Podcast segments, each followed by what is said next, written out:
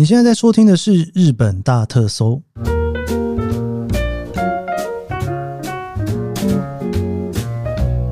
欢迎收听《日本大特搜》，我是 Keith 研究生。今天是二零二四年令和六年的一月五号，星期五哦。我现在录音的当下呢是一月四号。其实我一般来讲录音不太会是在前一天才录，诶，应该说一阵一阵啦。就是呢，好像有一阵子我会都是每一天前一天录，但大部分的时候我应该都会稍微有一点点预录哦，因为预录的话呢，我自己比较有办法说可以在连续的几天去做别的事情哦。尤其我是一个那种怎么讲呢，进去跟出来会花蛮多时间的那一种人。什么意思呢？就是我要开始做一件事情，然后换到另外一件事情的时候，这中间我会需要有一点点切换的时间哦。不过今年真的是从一月一号开始啊，哇，日本真的是蛮多不是很好的事情，一个一个陆续的发生哦。昨天有跟大家聊到，就是一月一号的大地震，然后一月二号马上又发生了日航的事情哦，在羽田机场哦，然后一月三号，哇，有点不知道怎么说哎，我自己其实有一点点，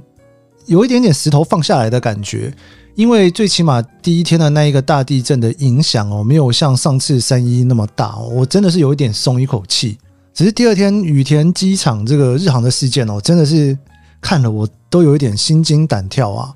其实当下我也反正从论坛上面哦，就看了很多那种录音啊，或者是大家在讨论哦，我自己脑中真的是觉得非常非常的惊讶。我到。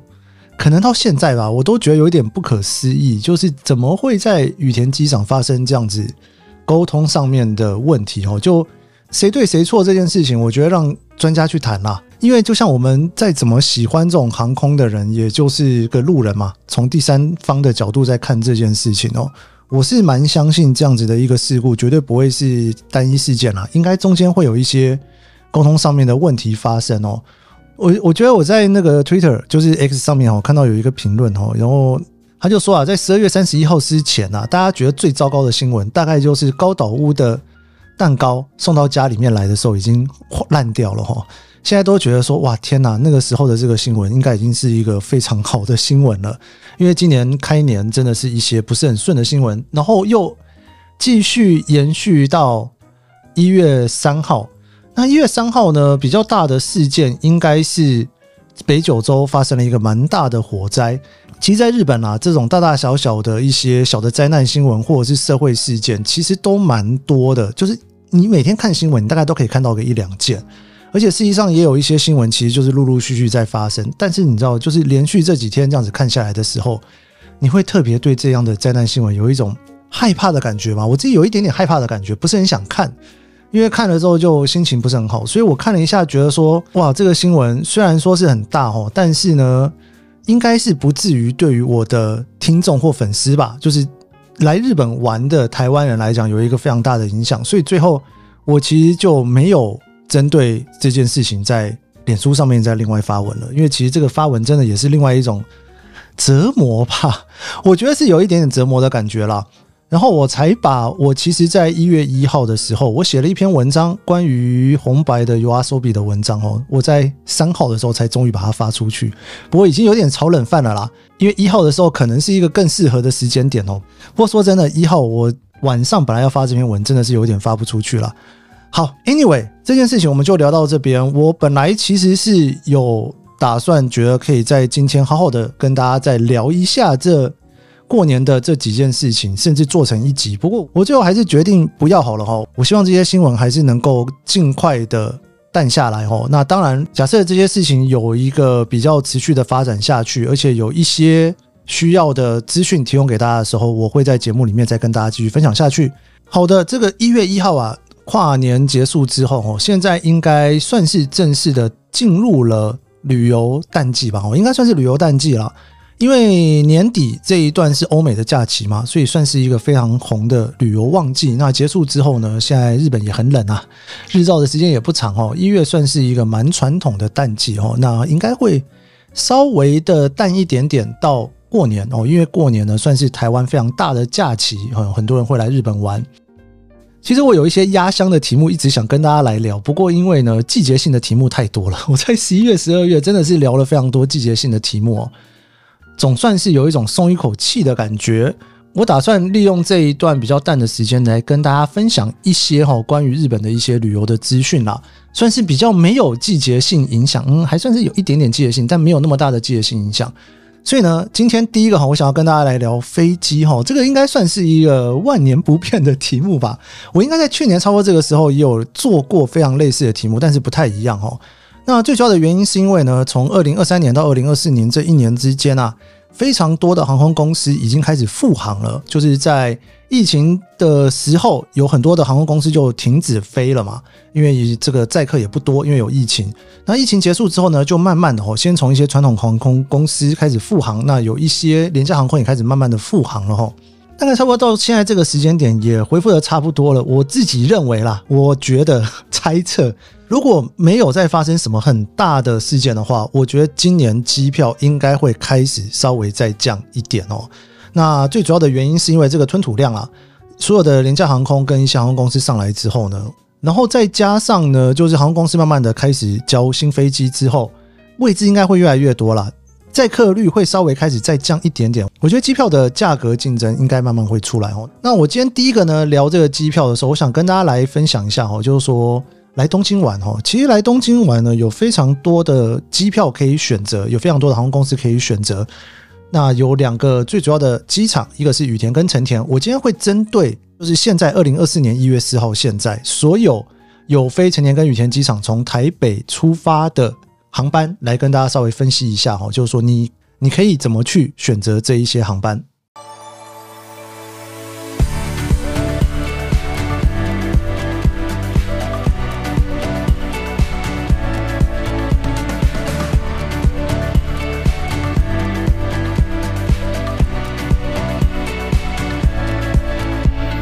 首先聊到成田跟羽田这两个机场啊，大家对于它的第一个反应应该会是价格不太一样哦。那成田机场的机票的价格，以整个平均来讲，还是比羽田机场低蛮多的。应该也不能说低蛮多的啦，应该是说在整个旺季的情况之下，它的选择比较多，你也比较容易找到便宜的机票。那最主要的原因呢，当然就是羽田机场其实离市区还是近蛮多的哦。不过这个羽田机场离市区近蛮多的这件事情呢，对于观光客来讲，不见得有这么的重要。原因是因为东京很大了，我之前也跟大家分享过几集哈，包括在东京，就是你住宿要找哪里，成田跟羽田机场你要怎么选哦。这个题目理论上今年我应该还会再有一次回顾了，因为这个慢慢的都会有一些改变，我可以再跟大家算是迭代的更新跟分享。不过以基本盘来说，羽田机场如果你是搭立木金巴士到东京市区的话，通常半个小时到一个小时之内，你都可以到比较大的车站。比方说，从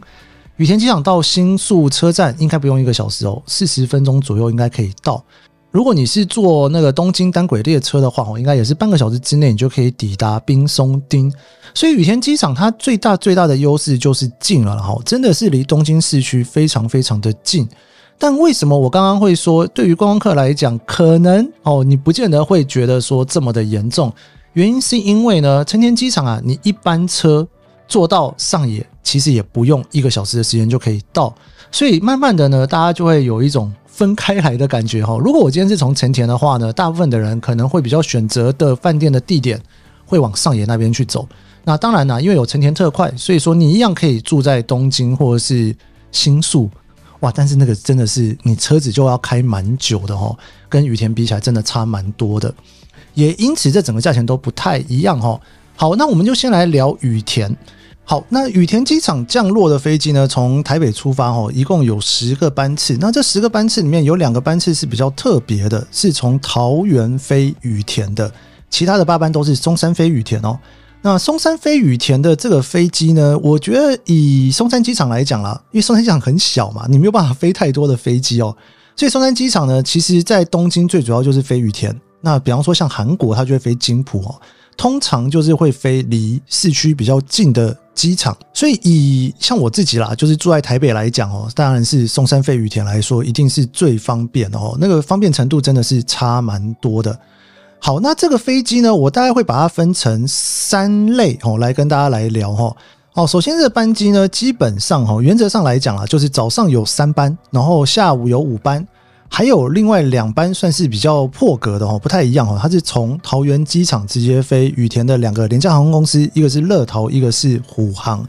我们先来聊早上的飞机好了。基本上早上的飞机呢，抵达东京的时间哈，大概都是从十一点到下午一点左右。我觉得这个算是，如果你的天数很有限的话，早上的飞机基本上还是比较好啦，因为你抵达羽田机场之后呢，你还有很多的时间可以规划接下来的行程哦。那早上呢，分别有三架航空公司飞，然后一个是长荣航空，一个是华航，另外一个是日航哈 JAL。严格来讲，比较早的飞机还有一班 ANA，但是 ANA 的那班飞机呢，已经是在中午之后起飞，抵达已经是下午五点半了哦。所以对我来讲，我通常在选择飞机的时候，ANA 的两班我都会把它比较定位成下午的飞机段。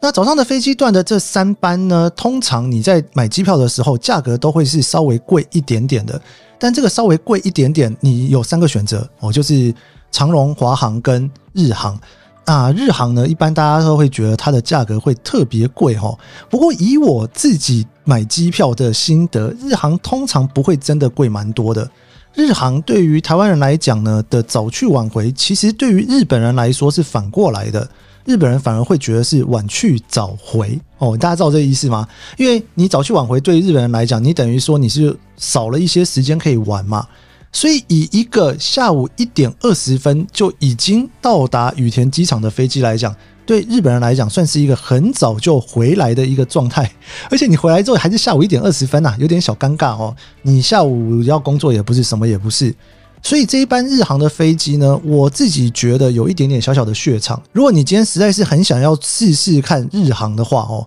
然后呢又希望时间能够漂亮一点的话，那基本上呢。我自己啦，我会常常会去选择这一个 JL 九十六哈。那当然，另外的就是长荣跟华航的飞机哦，都是在早上飞。好，再来就是呢，下午抵达的飞机。下午抵达的飞机呢，我刚刚有聊到说，ANA 其实它也是一天有飞两班嘛，但是有一班其实蛮晚飞的哦，所以都通常会被我归类成是下午抵达的飞机。但是这一班 ANA 的飞机呢，算是下午抵达的飞机里面最早到的哈，五点半就到了羽田机场。说坦白话，我觉得基本上都没有早到哪里去了，因为五点半其实你要到东京市区吃晚餐都是有一点点赶的时间点了哈。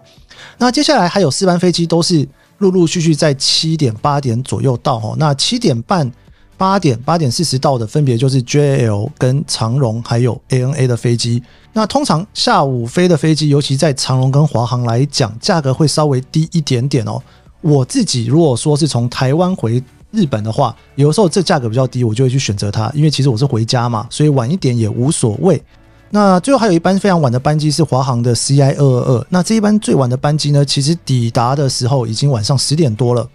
出关完十一点，大概就是非常紧急的赶上最后一班利木津巴士到东京市区。那当然那个时间点你要坐那个电车也都还是有哈，所以基本上羽田的八班班次呢，就是长荣、华航。全日空跟日航四家航空公司一个人飞两班，然后这两班里面呢，ANA 的飞机呢算是早上的时间点是没有的哈，它两班都在下午，算是时间比较差的时间点。早上起飞的话，你可以从日航、全日空还有长荣里面去做选择。那当然，你讲到这个去就有回，对不对？你去的时间希望越早越好，回来的时间你就会希望越晚越好哈。大概。大家应该都是差不多类似的心情吧，哦，但是羽田机场回台湾的飞机呢，并没有真的比较晚的飞机。它其实最晚的飞机呢，是日本航空六点五分从东京飞松山哦。那这个 JL 九九的飞机是最晚你可以订到回台湾的飞机。其他的飞机呢，基本上都不会太晚出发了。最晚出发的呢，其实就已经是华航的两点十五分出发。两点十五分出发，其实意思就是你大概中午十二点左右，你就要到达羽田机场了。所以以羽田的状况来讲，回程除非你搭乘的是 JL 之外呢，其他你不管是长荣、华航、ANA 那一天最后一天，你都不太可能会去安排行程哦。这个其实算是一个蛮大的取舍。原因是因为如果你是订成田的机票的话，你还有蛮多机会可以在最后一天的时候玩到蛮晚的，但是羽田的话，基本上这个机会是比较少的哈。但是呢，因为你知道去羽田机场跟去成田机场的时间是不太一样的哈，所以这中间的权衡大家可以稍微抓一下。羽田机场有两个班机是非常特别的，一个是虎航，一个是乐桃。然后这两班飞机呢，是我自己蛮常运用的飞机，所以跟大家稍微分享一下，为什么我还蛮常运用的飞机呢？因为它的价格真的特别的便宜，但是你所要付出来的代价就是它的时间真的非常非常的差哈。首先，我先来讲一下乐桃跟虎航抵达东京的时间。乐桃的飞机啊，基本上在桃园起飞的时候是下午大概九点左右的时间起飞。虎航的话呢，从台北起飞又更晚哦，大概是十二点左右起飞哦。也就是说，乐桃的这班班机啊，你如果下班之后要冲到桃园机场去坐，是有一点点紧张，但是应该是勉强赶得上的。但是如果你今天是虎航的情况之下，因为虎航的飞机差不多是十二点左右飞嘛，所以说你就算加班加到蛮晚的，十点到桃园机场应该都不是问题哦。所以这两班班机呢，我自己觉得在自由行的情况之下，算是一个蛮好运用的状态。只不过呢，它其实是有一个相对应的缺点哦。我先讲最大的优点，最大的优点就是它其实非常弹性啦，因为你可以买单程票。以松山羽田这个航线来讲哦，就是呢，因为都传统航空公司在飞嘛。大家知道，传统航空公司，如果你要买单程机票的情况之下，通常价格都会比较硬一点点。当然，这里面也有一些稍微比较没有那么贵的哈，像是说华航，华航对于单程机票来讲，通常价格还是稍微松一点。然后，但是其实像 ANA 来讲，它基本上是不太会去卖单程机票的。单程机票的价格搞不好跟来回价钱差不多，都是蛮有可能的哦。但如果是乐桃跟虎航的话，你基本上不用烦恼这件事情，因为单程跟来回基本上就是两个加起来卖而已哦。所以对于想要去补这种单程的人来讲，我觉得是相当相当适合的。因为乐桃跟虎航在桃园飞羽田的这个航段上面的的确确价格真的是比较便宜。好，那缺点是什么呢？缺点就是呢，乐桃抵达时间啊是十二点五十五分，虎航抵达的时间是凌晨四点哦。我先讲虎航。虎航的凌晨四点抵达了羽田机场之后，基本上你出关稍微晃一下，你大概就可以搭第一班巴士进东京市区了。看看你那一天饭店要住哪里。但是你如果搭乐桃的话，就会有一点点麻烦哦，因为乐桃呢，你凌晨一点到的时候，刚刚好，就是现在呢，你要从羽田机场出发的利木津巴士，绝大多数都是没有开的哦。在疫情之前呢、啊，其实利木津巴士呢是有夜间巴士开到稍微晚一点点哦，但价钱也比较贵啦。你可以搭乘比较晚的时间点从羽田机场到新宿车站，但是利木津巴士在半夜的价格是比较高的哦，并不是平常的，好像一千三吧哦，它好像是更贵的一个价格哦。不过乐淘的这个时间点抵达的时候，你是真的是完全没有利木津巴士的哦，因为有很多的同伴啊在机场里面睡觉哦。机场里面呢，羽田机场有各个地方，只要有椅子的地方。就有收留这一班乐淘飞机在机场睡觉的人士。那当然，以现在来说，你可以选择到附近泡汤的地方哦。那当然，泡汤的价格其实是蛮高的，因为它会另外再跟你收一个夜间的料金，所以并不是你平常泡汤的价格。但好处是呢，如果你把这个泡汤当做是一个景点的话，你 等于一大早可以多一个景点，就是去泡汤吗？我觉得好像也没有不好哦。所以说，乐桃，你如果是这班飞机的话，第一个，因为你的价格真的会比较便宜，那你前一天或许你又可以少请一天假，抵达的时间一点，你大概就是两个选择，一个就是在机场一路睡到早上第一班电车，你才有办法离开；另外就是呢，现在有一些可以泡温泉的选择，在羽田机场附近，甚至你订一个饭店到早上再离开都可以哦，它是有一些弹性的做法。那虎航你基本上就不会有这一个问题了。好，我讲到的是抵达羽田机场，那当然还有一个就是所谓的离开羽田机场哦。以虎航跟乐桃离开羽田机场的时间呢，都是早上的五六点左右的时间，也就是说你要抵达机场的时间啊，大概会是在凌晨三点四点哦，算是非常早的时间。所以呢